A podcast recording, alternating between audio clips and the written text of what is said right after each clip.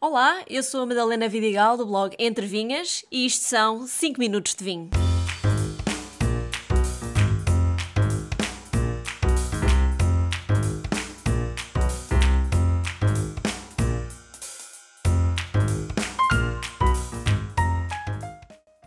Esta é das regiões de vinho mais apreciadas e consumidas pelos portugueses. É do Alentejo que vou falar hoje. O vinho de hoje é, obviamente, do Alentejo. Um projeto muito recente chamado Mai Nova, no Vimieiro. Este tinto tem Alicante Boucher, Toriga Nacional e Baga. Gostei especialmente da frescura deste vinho. Algumas amoras, notas mentoladas, pouco se sente o carvalho onde envelheceu por 8 meses. No final sente-se um bom amargo, não muito forte, mas que torna este vinho bastante gastronómico. Sou suspeita porque vivo no Alentejo, mas posso dizer que esta é uma das minhas regiões preferidas de Portugal. Não porque tenha melhores vinhos que as outras, felizmente hoje em dia há vinhos excelentes por todo o país, mas o Alentejo tem um encanto especial. São as planícies douradas a perder de vista, salpicadas de sobreiros, são as oliveiras misturadas em paisagem de vinha, os lagos e barragens que refletem o pôr do sol laranja todo o ano. Esta é para mim a imagem típica do Alentejo. E aqui há sete sub-regiões: Porto Alegre, Borba, Évora, Redondo, Reguengos, Granja Amareleja, Mora e Vidigueira. As castas tintas mais usadas são Alicante Boucher, Aragonês, Trincadeira, Castelão, Alfrocheiro, Toriga Nacional, Moreto e Tinta Caiada. E nos brancos, o Antão Vaz, Arinto, Roupeiro, Fernão Pires, Rabo de Ovelha, Perron, entre outras. De Porto Alegre à Vidigueira, a paisagem muda muito e consigo também os vinhos. A norte da região, junto à Serra de São Mamés, encontramos vinhas plantadas entre os 600 e 700 metros de altitude, produzem vinhos muito frescos e elegantes, mas assim poderosos. Os solos são graníticos e as vinhas acabam por ser separadas em pequenas parcelas nas encostas da serra, e a maior parte dessas vinhas tem mais de 70 anos de idade. Por oposição, mais a sul, na Vidigueira, o terreno é bastante plano e o clima mais quente e seco.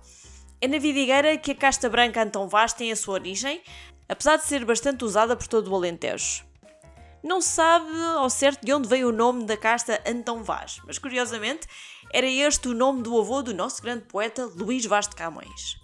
Esta casta produz vinhos muito aromáticos, encorpados, uh, sabores de frutos tropicais e tem naturalmente pouca acidez quando é usada em monocasta.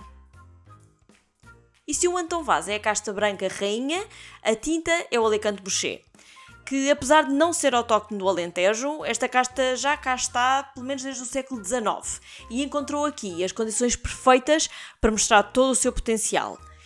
É o resultado do cruzamento da casta francesa Petit Boucher e da espanhola Grenache, e é, como já falei antes, uma casta tintureira. No passado, em Portugal, os vinhos eram produzidos mais a norte do país, pelo simples facto que o sul pela paisagem plana e clima mais quente, ficava reservado para o cultivo de cereais, que eram fundamentais para a base da alimentação dos portugueses.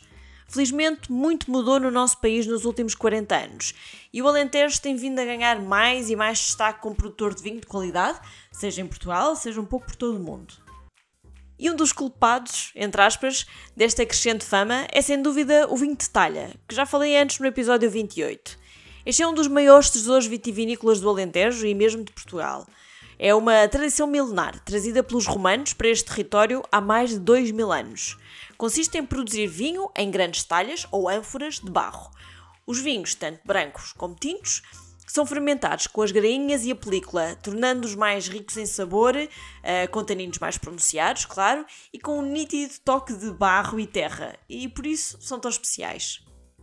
É também nesta região que se encontram as maiores parcelas de vinha do país, assim como os extensos hectares de montado, onde os sobreiros e as azinheiras convivem pacificamente, ambos com o seu importante papel. A azinheira produz bolota, que alimenta o porco preto, uma das mais famosas e deliciosas iguarias do Alentejo, e o sobreiro dá origem à cortiça e, consequentemente, a rolhas por todo o mundo. Façam saltar essas rolhas de vinho alentejano. Um brinde a todos e até à próxima semana.